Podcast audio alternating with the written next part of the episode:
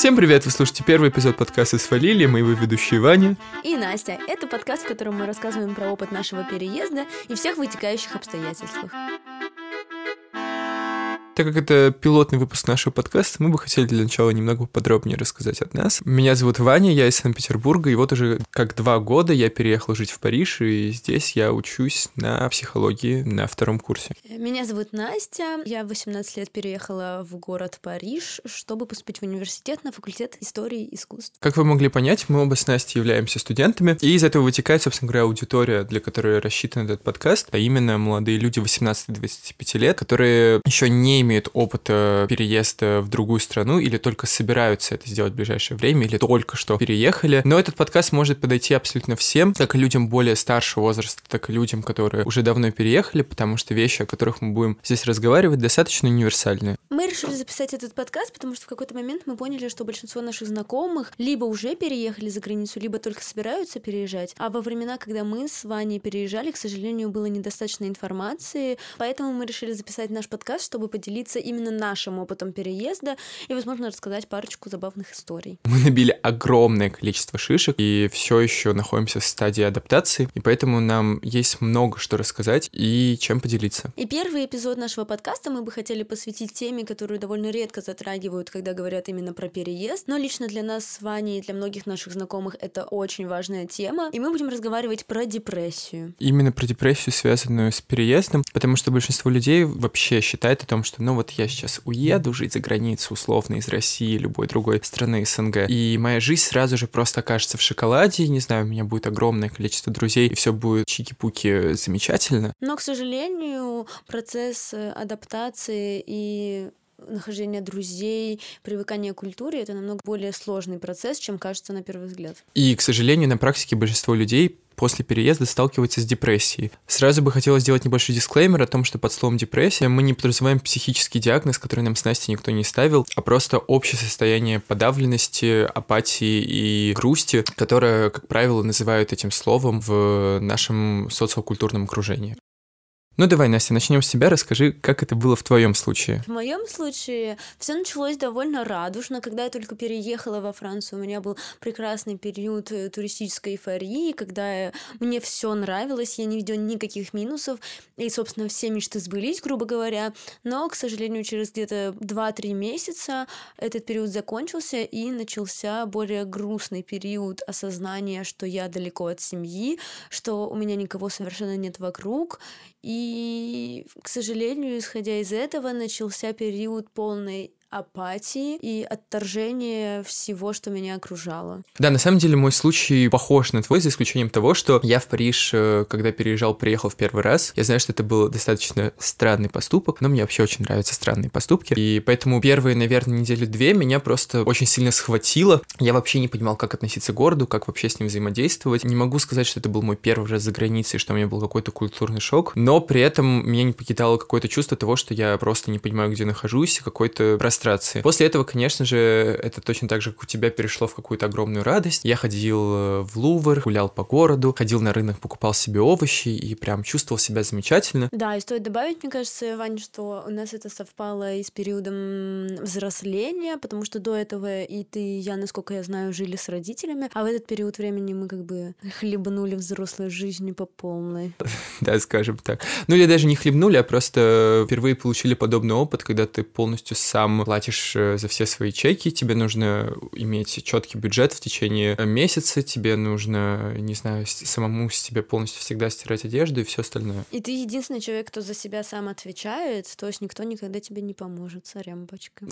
Хотелось бы добавить, что чувство депрессии, с которым мы столкнулись, оно достаточно универсально. Оно не связано с тем, что нам э, было бы 18, когда мы только переехали. Оно вообще вне возрастное. Да, например, моя двоюродная тетя, которая переехала э, в Германию со своей семьей, ее все равно одолевала данная история, данная депрессия, несмотря на то, что ей было, например, там 35 или 40 лет, что-то такое, и плюс она была с семьей. И причем важно сказать, что еще это также не свойственно только нашему условно поколению или там 21 веку, человеку, потому что многие люди, с которыми общался, которые уезжали из России в 90-е годы, у них было подобное же чувство, и они запирались внутри своего культурного контекста. Не знаю, тот же самый знаменитый Брайтон-Бич, где приходишь к людям домой, у них везде висят светские флаги, они продолжают жить внутри Советского Союза. на самом деле так до сих пор и происходит во многих коммунах российских по всему миру. Это нормально, я считаю. Ну, под словом норму подразумеваем большинство, поэтому да, это действительно нормально. А, в общем, мы бы хотели обозначить основные признаки такого некомфортного состояния, в чем она, собственно, наша депрессия выражалась. Собственно говоря, главный признак этого состояния — это просто отсутствие желания выходить из комнаты. Я помню, что вот это состояние депрессии у меня началось примерно в январе, когда переехал я в сентябре, и после вот этого периода счастья, когда я гулял по улицам, такой, да, как мне хорошо, как мне все нравится, я просто перестал хотеть выходить из своей комнаты, где я просто проводил все свое свободное время. Причем еще в моем случае я находил хоть какие-то силы для того, чтобы ходить в университет и на работу, когда я знаю, что в случае многих моих знакомых они даже просто не ходили в университет, и из-за этого, собственно говоря, вылетали, и им приходилось уезжать обратно. В моем университете 20% студентов являются иностранцами, и из них сейчас на втором курсе осталось только 50%, потому что остальные 50 по тем или иным причинам вернулись обратно. Но большинство из них просто никаким образом не смогли адаптироваться и справиться, собственно говоря, с вот этим вот периодом апатии, который наступает в это время. К примеру, моя однокурсница, она в течение первого полугодия была очень веселая, жизнерадостная, а в течение второго полугодия просто окончательно отказалась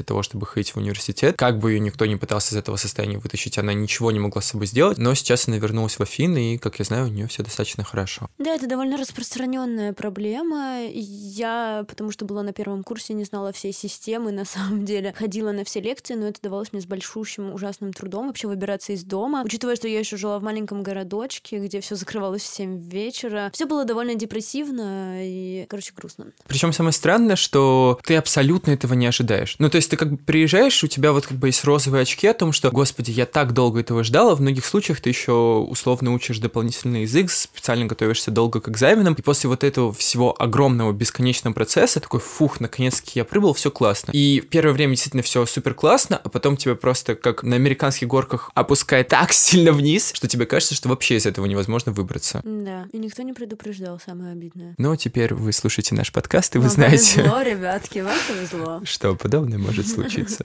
Так, ну на самом деле второй признак — это полное отсутствие какой-либо энергии, чтобы что-то делать. Да, потому что тебе просто хочется целыми днями лежать в своей кровати и не выходить из нее. Твой, твой дом условно превращается в твою маленькую крепость, в которую тебе не хочется никого впускать, и самого себя выпускать из нее тоже. Да, ты просто деградируешь 24 часа в сутки, пока ты не в университете, и, собственно, так и проходят твои дни, все, что ты хочешь, чтобы день поскорее закончился. Но как э, старый дед, я бы хотел добавить то, что мне кажется, что подобные вещи происходят еще из-за того, что в нашей жизни есть смартфоны. О, нет.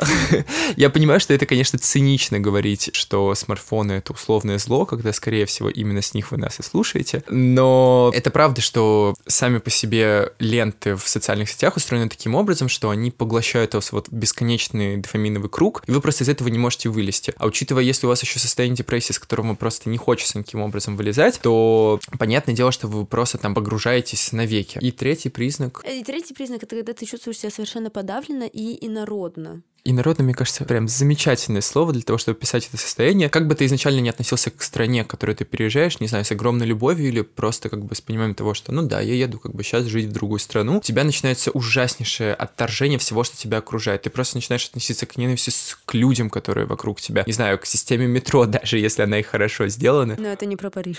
Ну, я, если честно, люблю парижское метро. Я обожаю парижское метро, ты его все время обсираешь. Неправда, я обожаю парижское метро. Последняя твоя претензия насчет парижского метро, что слишком много станций станций. Это претензия по поводу того, что слишком долго до куда-то доезжать, но это не претензия. Долго, Париж, если что, полтора часа туда-обратно. Простите, пожалуйста, мы надеемся, что наш подкаст не превратится в подкаст про Париж. В общем, в целом тебе не нравится все, что тебя окружает, тебе очень сильно хочется вернуться домой, потому что ты сразу начинаешь идеализировать все, что с тобой происходило в твоей стране, начинаешь безумно любить друзей, к которым раньше относился как к обычным знакомым, и, не знаю, там, любишь пельмени лепить с друзьями. И... Дискредитируй нас. И, и в целом тебе просто просто кажется, что да вообще зачем я сюда приехал? Что я здесь забыл, хочу домой. Мне кажется, в этот момент происходит очень жесткое такое, знаешь, разрушение розовых очков. Когда до этого... Стеклами внутрь. Да. Когда ты стеклами в глаза. Стеклами в глаза. Когда ты понимаешь, что на самом деле туристическая жизнь в какой-то стране и настоящая жизнь это две совершенно разные вещи, потому что я жила во Франции до этого где-то около месяца, ну, в какие-то периоды своей жизни, и все равно это было не то. Месяц, ты понимаешь, что это конечно, и скоро ты вернешься к своим друзьям, ты ловишь каждый момент этого дня, потому что всего месяц, надо все попробовать. А когда ты понимаешь, что ты здесь, ну, как минимум годика на три, в лучшем случае, как бы теряется вот эта ценность, во-первых, времени, мне кажется. Ну да, и в целом просто как бы, когда ты путешествуешь, ты как бы ходишь по условным кафе, не знаю, даже если ты путешествуешь на бюджете, ты все равно как бы смотришь музей и так далее, ты не видишь город с точки зрения того, как он приспособлен для каждодневного существования. И точно так же люди, с которыми даже ты здесь знакомишься, ты все равно не на тебя смотрят как на туриста и начинают с тобой общаться через вот эту маску «О, ты турист, давай мы тебе покажем, что здесь происходит». А когда ты пытаешься с людьми, которые из другой страны, из другого культурного кода наладить контакт через свои собственные культурные коды, ты понимаешь, что как бы... Ну, так это, не, это не работает. Да, что это не всегда так хорошо работает. Точнее, почти что никогда. Но на самом деле процесс адаптации и проблемы иммигрантов, они довольно неплохо изучены и начали изучаться еще в середине прошлого века. Собственно, на, на основании исследований Оксана Корзун написала книгу, которая называется «Как переехать в другую страну и не умереть от тоски по родине». На самом деле, довольно жизненное название. Да, это наш отечественный психолог, которого мы очень рекомендуем вам всем почитать перед тем, как вы переедете в другую страну. В этой книге она довольно подробно описывает все этапы иммиграции, и процесс депрессии — это просто один из этапов адаптации, который, слава богу, закончится рано или поздно. Да. Э, может быть, ты поподробнее расскажешь по поводу самих процессов? Да, и самый первый этап, мы уже о нем немножко поговорили, это тот самый туристический этап, когда человек закрывает глаза на все минусы и просто получает эйфорию от жизни. Второй этап — это как раз-таки постепенное разочарование, тот самый период депрессии, когда у человека просто разбиваются его розовые очки, когда он начинает видеть все минусы, когда он понимает, что он, к сожалению, не вписывается в культурную систему. Той страны, в которую он переехал. Да, конечно. И человек в этот момент как раз-таки ощущает себя очень чужеродно, и у него нету совершенно чувства дома, к сожалению. Но это только какой-то этап. Да, но у нас есть хорошая новость. Этот период заканчивается в один момент. Собственно говоря, мы с Настей считаем, что в нашем случае он уже точно закончился, но у некоторых людей он может доходить до трех лет. И чаще всего кульминацией этого гнусного периода является дно кризиса в тот момент, когда человек как раз-таки принимает свой выбор и делает выбор. Он выбирает либо пересилить себя и начать адаптироваться, то есть отказываться в какой-то степени от своих прошлых культурных ценностей и прививать себе новые, либо разочаровывается в себе и в новой стране и возвращается домой. Если вы все-таки решите вернуться обратно, в этом нет ничего плохого. Возможно, переезд в другую страну это действительно не ваша история, и условно другие ценности, которые были в вашей жизни, окажутся намного важнее, чем то, что вы искали в этом переезде. Важно помнить, что когда ты переезжаешь жить в другую страну, те проблемы, которых тебе кажется, ты можешь избавиться, на самом деле очень часто идут вместе с тобой. Да, все твои тараканы растут в твоей голове. И как раз-таки последний этап — это этап приспособления, когда человек уже отдаляется от своей родной страны и привыкает к новым ценностям. Зачем следует бикультуризм, когда человек берет все самое лучшее из двух культур и становится счастливым. Такая Хана Монтана. Живет две жизни. Если говорить про нас, на какой стадии, как тебе кажется, ты сейчас находишься? Мне, если честно, кажется, что я нахожусь сейчас на стадии приспособления, потому что я не могу сказать на сто процентов, что я супер в культуре уже французской, но при этом я довольно сильно отдалилась от России и, к сожалению, или к счастью, наверное, к счастью в большей степени, потому что я все-таки стремлюсь к бикультуризму и в будущем поликультуризму. Человек мира, так сказать. Человек мира. Вот, поэтому... Ну, сейчас, слава тебе, Господи, что главное, что этап депрессии прошел, а дальше уж как пойдет. А у тебя, как ты думаешь? Слушай, мне очень сложно сказать, потому что по той терминологии, которую ты дала, с одной стороны, я не могу сказать, что я отдалился от России, потому что я все еще читаю русские новости, я все еще общаюсь со своими русскими друзьями, но при этом мне кажется, что, с другой стороны, второй ногой я стою в бикультуризме, потому что вся культурная информация, которую я сейчас потребляю, я ее стараюсь потреблять на французском языке, читаю французские книжки, я учусь на французском языке и стараюсь как можно больше времени, ну, не считая, конечно же, тебя, проводить со своими французскими друзьями. Последнее, что мы скажем по этапу адаптации, это фраза, которая звучит следующим образом. Адаптация начинается, когда возврат к прежнему станет невозможным. Мне кажется, это очень многое говорит вообще о процессе переезда. Ну, с одной стороны, я согласен, с другой стороны, мне кажется, что это слишком так... Э, ч... Да, черные и белые. Как бы. Это вообще в целом э, свойственно людям из э, стран СНГ, которые переезжают, что вот все эти вопросы бесконечно, а вернешься ли ты обратно, останешься ли ты здесь. Нужно понять, что вообще в целом миграция — это процесс, свойственный всему населению Земли, и мы это прекрасно здесь видим в Париже, что люди переезжают не только из стран, в которых условно не самая стабильная экономическая ситуация, но и из стран, в которых все достаточно хорошо, потому что люди всегда мигрировали между одними континентами на другие континенты, между одними городами в другие города, и это нормально, и нужно к этому намного проще относиться. Давай вернемся вот все-таки к вопросу о депрессии. Как ты думаешь, какие вот основные причины все-таки того, что начинается этот период? На самом деле, мне кажется, что в моем случае основная причина была десоциализация, потому что когда я жил в Петербурге, я привык к тому, что вот если мне просто хочется с кем-то поговорить, не знаю, получить э, выброс нейромедиатора в голове от того, что я вижу человеческое лицо, я могу просто пойти на кухню и поговорить с мамой или папой, или позвонить кому-нибудь из своих друзей, и через 10 минут мы будем уже э, гулять в парке или пойдем смотреть кино. А когда я приехал в Париж, я здесь не знал просто никого, у меня не было базового какого-то человека, которому я мог бы написать и сказать, эй, пойдем сходим на такую-то выставку, или, не знаю, давай пойдем выпьем пиво в бар. И это, конечно, на меня очень-очень сильно давило, и мне было очень плохо от этого. Но моя история немного другая. Когда я переехала в Париж, у меня была куча французских знакомых из прошлых различных моих поездок и школьных обменов. Но, к сожалению, это меня не спасло в общем смысле этого слова. Все равно до меня депрессия тоже добралась, потому что первое время мы неплохо так с ними тусовались и все время куда-то выходили, и в бары и так далее. Но в какой-то период я поняла, что у меня просто нет сил, чтобы с ними куда-то идти, чтобы вообще даже отвечать на сообщения и звонки. И таким способом я потихонечку слилась отделилась от своих знакомых и э, ушла в свое небытие очень долгое. Но у меня сразу же появилась одна хорошая знакомая, которая все время меня пыталась вытаскивать на различные тусовки, чтобы я знакомился там с людьми. И поначалу я туда ходил с удовольствием, потому что я такой, вау, это новый опыт. Но, не знаю, где-то после третьей, четвертой тусовки меня просто отпало какое-либо желание вообще куда-то идти, потому что каждый раз у меня крутился вопрос, а зачем? Я же все равно там ни с кем не познакомлюсь, мне же все равно там не понравится. Я же все равно себя буду все время чувствовать лишним. Ну вот чувство чужеродности самая большая проблема, наверное. Да, особенно в контексте языка, потому что сколько бы вы ни учили язык, одно дело, когда ты учишь язык за школьной партой, не знаю, репетитора, а абсолютно другое дело, когда ты его применяешь в реальной жизни. Репетиторы и школьные учителя никогда вас не научат жаргону, который меняется тут просто со скоростью звука и света, который я до сих пор, на самом деле, многие не улавливаю, особенно алжирский. Особенно Вернон. Ага. Алжирский акцент. По жаргон чего? Э, Жету киф. Это все Это алжирское? Это все из алжирского. Но это, это арабский язык. Ну, арабский. Ну, типа ну, Абиби. Алжирский. Алжирский. Алжирский.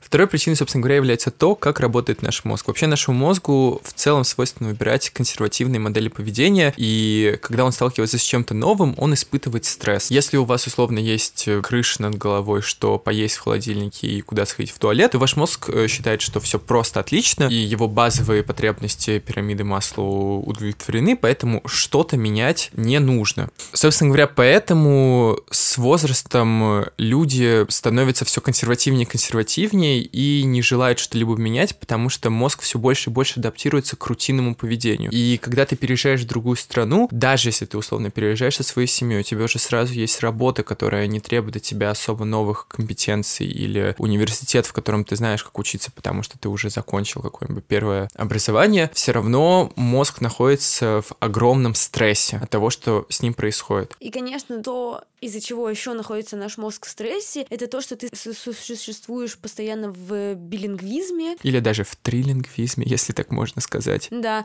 твой мозг не успевает переключаться все время на другие языки. Да даже не просто на другие языки, а просто думать в контексте другого языка. Я прекрасно помню, как э, в течение первого семестра я, не знаю, брал книжку на французском языке, прочитал 20 страниц, чувствовал себя безумно уставшим. Хотя до этого, условно, в Петербурге я мог заниматься французским языком там по 4-5 по часов в день, и мне было нормально. Я помню, что женщина, у которой я в тот момент снимал комнату, которая, собственно говоря, является переводчицей с русского на французский, мне сказала о том, что, Вань, да просто успокойся, пожалуйста, твой мозг еще не адаптировался к тому, чтобы потреблять такое количество информации на другом языке. И, и собственно говоря, спустя полтора года я действительно заметил, что мне стало намного легче читать на французском языке. Я намного быстрее потребляю подобную информацию и не чувствую себя все время, как будто бы я пробежал и действительно, спустя полтора года мне намного легче дается читать на другом языке. Я больше не чувствую вот эту тяжесть внутри головы каждый раз, когда ты открыл книжку на условном французском, английском и так далее, и тебе просто хочется нет-нет-нет, лучше прочитаю это на русском.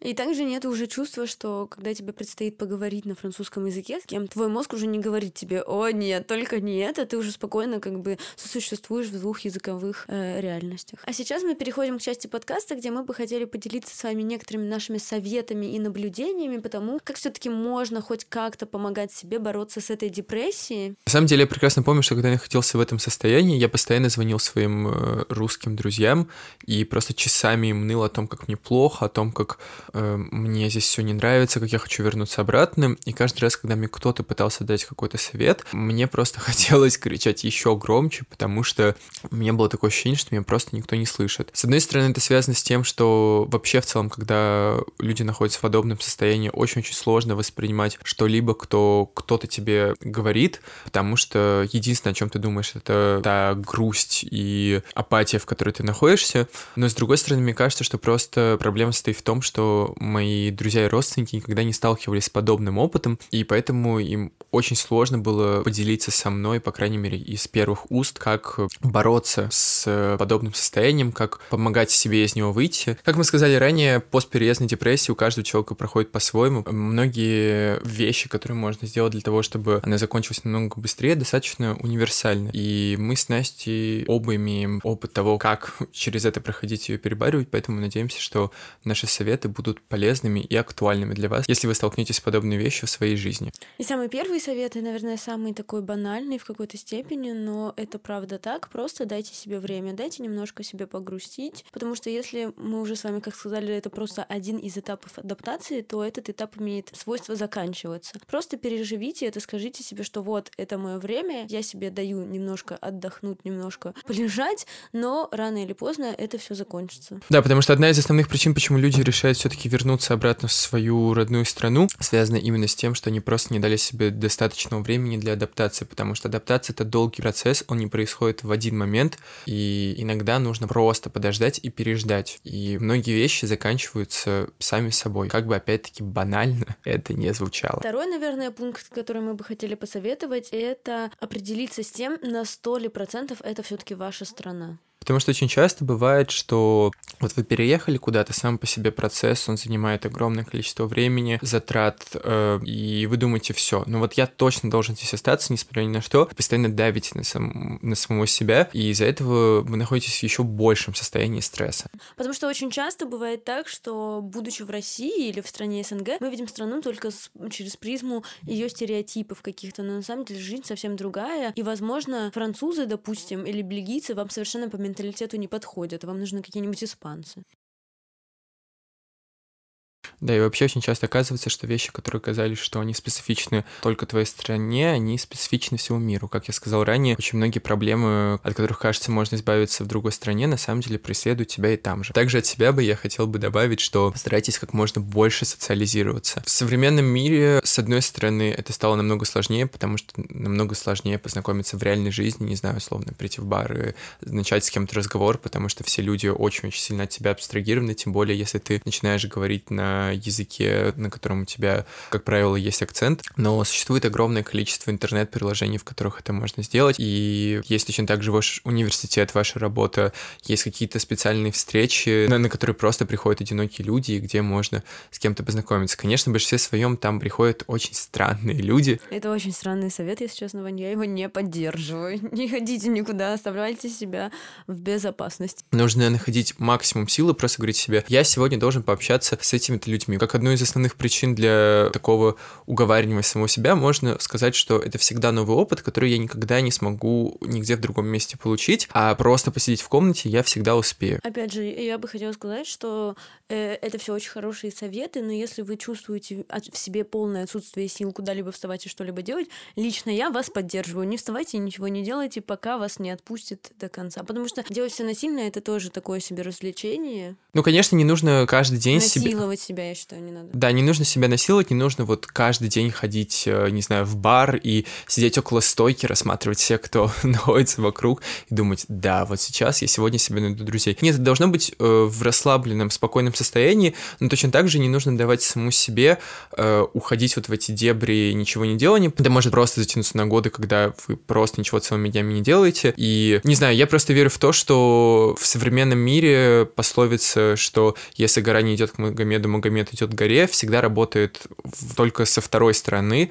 и всегда нужно идти к горе, потому что она практически никогда в вашу сторону сама не пойдет. И если вы не образуете обстоятельства, при которых что-то может случиться, в данном случае какой-то социальный контакт, то он никогда в вашей жизни не случится. Жизнь не работает как в кино, что, не знаю, ты случайно стоишь в булочной, к тебе кто-то подходит и такой, типа, о, и вы становитесь лучшими друзьями. У тебя так работает? Да. У тебя есть друзья, которыми ты познакомилась в булочной? Нет, но в барах. И просто есть один друг, с которым мы познакомились просто потому, что попросили э, его поставить определенную песню и все. Но это произошло именно за счет того, что ты пошла в бар. Это не произошло за счет того, что ты вышла за продуктами. Но я все равно хочу верить в то, что можно встретить хороших себе друзей за продуктами.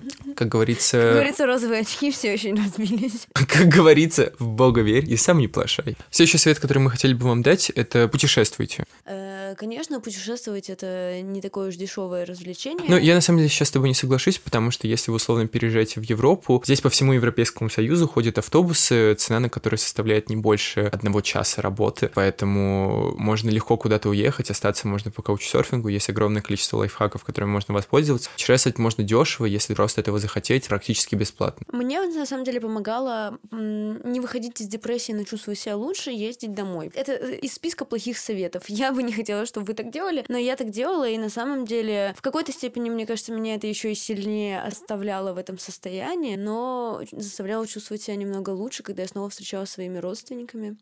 На самом деле, в целом, как бы я бы добавил к этому, что нужно стараться как можно больше избавиться от своей прошлой жизни, как бы это ни звучало. Это не обозначает, что нужно написать э, всем своим друзьям и знакомым, все, прощай, пока, мы больше с тобой не будем общаться. Нет, это значит, что нужно, раз вы переехали в другую страну, значит, вы переехали для того, чтобы находиться внутри другой страны. И тот факт, что, как правило, люди создают вокруг себя условный шар, когда они продолжают все еще общаться со своими э, друзьями в своем родном городе благодаря телефону, э, они просто находятся внутри этого контекста и никаким образом не выходят в реальный мир и не знакомятся с людьми, которые находятся в этой стране. То есть, по сути, вы как бы переехали из условной России во Францию, но при этом живете внутри своей маленькой России. Я согласен с Настей, что съездить домой может быть очень хорошей вещью, вещью, потому что это принесет определенные положительные эмоции в вашу жизнь, но с другой стороны, это всегда очень плохо, потому что как бы вам хорошо становится от того, что вы вернулись домой, и вы продолжаете... Жить старой жизнью. Да, и подпитывать эту идею о том, что мне нужно вернуться обратно, мне нужно вернуться обратно. Если вы действительно понимаете, что вы хотите остаться в этой стране, если не на всю жизнь, то, по крайней мере, на ближайшее время, это очень плохая задумка. Нет, но я на самом деле с тобой не согласна, потому что очень часто так бывает, что когда ты прожил довольно большой этап жизни уже в новой стране, ты возвращаешься в свою родную страну и более отчетливо еще раз видишь все причины и минусы места, из которого уехал, что дает тебе больше мотивации туда не возвращаться. По крайней мере, так работало в какой-то степени у меня. Но это только в том случае, когда действительно есть минусы, из-за которых ты решил уехать, а не просто потому, что ты условно решил Конечно, да. разнообразить свое образование. Я согласен, но мне не кажется, что в данном случае это что-то, что помогает тебе избавиться именно от депрессии, потому что, как мы с тобой сказали ранее, депрессия связана абсолютно с другими вопросами. Да, конечно. Но путешествия, просто сами путешествия помогают. Да, потому что вы просто меняете обстановку вокруг ты себя. обстановку, ты как-то отвлекаешься, это как, в принципе, найти какое-то увлечение себе или хобби. Опять же, в каждом путешествии ты можешь встретить новых людей. Да, это тоже правда. Э, ты просто, опять-таки, заставляешь свой мозг поменять что-то, что находится вокруг него. Да и в целом путешествие — это, как правило, позитивные эмоции, которые точно помогут нести дисбаланс в эту апатию, в которой вы находитесь. Еще один совет, который мы хотели бы дать, это найти себе просто какое-то увлечение увлечение, которое постоянно вас занимает. Если условно у вас достаточно большое количество свободного времени э, вне работы и университета или чего угодно, чем вы занимаетесь в новой стране вашего пребывания, постарайтесь как можно больше забить свой день, чтобы не было времени на излишние мысли. В моем случае мне помогал тот факт, что я просто ходил в библиотеку и учился, учился, учился. Это меня отвлекало на какое-то время, но я все равно, конечно же, в итоге возвращался к своему состоянию. Вернее, это происходило таким образом, что две недели я усердно учусь, учусь, учусь, потом две недели я просто ничего не могу делать и лежу в кровати, потом снова учусь, учусь, учусь. И через какое-то время, на самом деле, и та, и другая часть закончилась. Но в моем случае вот эта постоянная задача забить себя как можно большим количеством учебников и книг, которые я должен прочитать, помогло мне избавиться от такого количества негативных мыслей, которые у меня было, и воспринимать это все как периоды. И, собственно говоря, в один из подобных депрессивных периодов у меня просто все закончилось, и мне стало намного лучше. А я вот, например, э, решила бегать по вечерам. Конечно, я бы не сказала бы, что это было супер регулярно, но когда совсем становилось туго и грустно дома, я просто ходила бегать, и от этого мысли освобождались. Под музычку просто бегаешь. Итак, подведем итог. Депрессия с вами не навсегда. Итак, давайте подведем маленький итог. Э, большинство людей действительно после переезда сталкиваются с пост э, с постпереездной депрессией. Это что-то нормальное. Не нужно думать, что вы сделали какую-то ошибку, все хорошо.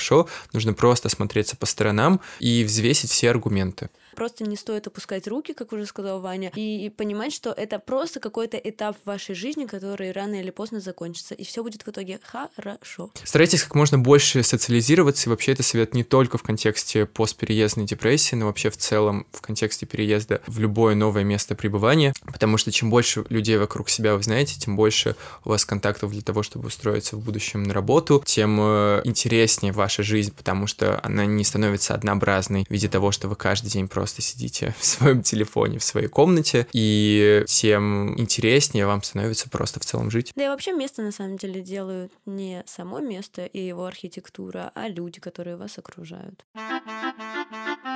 Это был подкаст «Свалили». Спасибо большое, что нас послушали. Ставьте нам лайки и пишите комментарии. Мы будем очень за это благодарны. И увидимся в следующем выпуске. Пока! Пока.